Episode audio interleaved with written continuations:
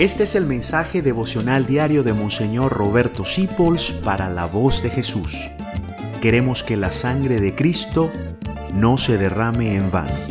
Jesucristo se define en el Evangelio como el que no termina de romper una caña cascada ni apaga una mechita que humea.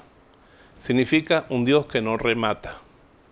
No ande por ir rematando a la gente, apagando lo poco que queda de bueno en ellos, despreciándolos mientras haya un atisbo de esperanza, mientras usted descubre una chispa de bondad de Dios en una persona, en una situación, sálvela. Sea como Jesucristo. No sea un macho apagafuego, que no le importan las consecuencias ni se preocupa de lo pequeño. Si no sople esa pequeña mecha y puede salir una llama rutilante.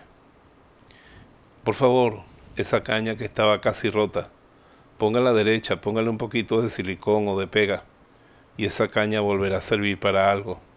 Sea como Jesús, no un destructor, sino un restaurador. No en la cultura del descarte, de hacer basura de lo que ya está roto, sino en la cultura del reciclaje, de que aquello que podía llamarse basura se convierte en joya. Ayude a Dios a restaurar a la gente y al mundo. Te bendigo en el nombre del Padre, del Hijo y del Espíritu Santo. Amén.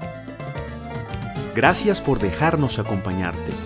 Descubre más acerca de la voz de Jesús visitando www.lavozdejesús.org.be. Dios te bendiga rica y abundantemente.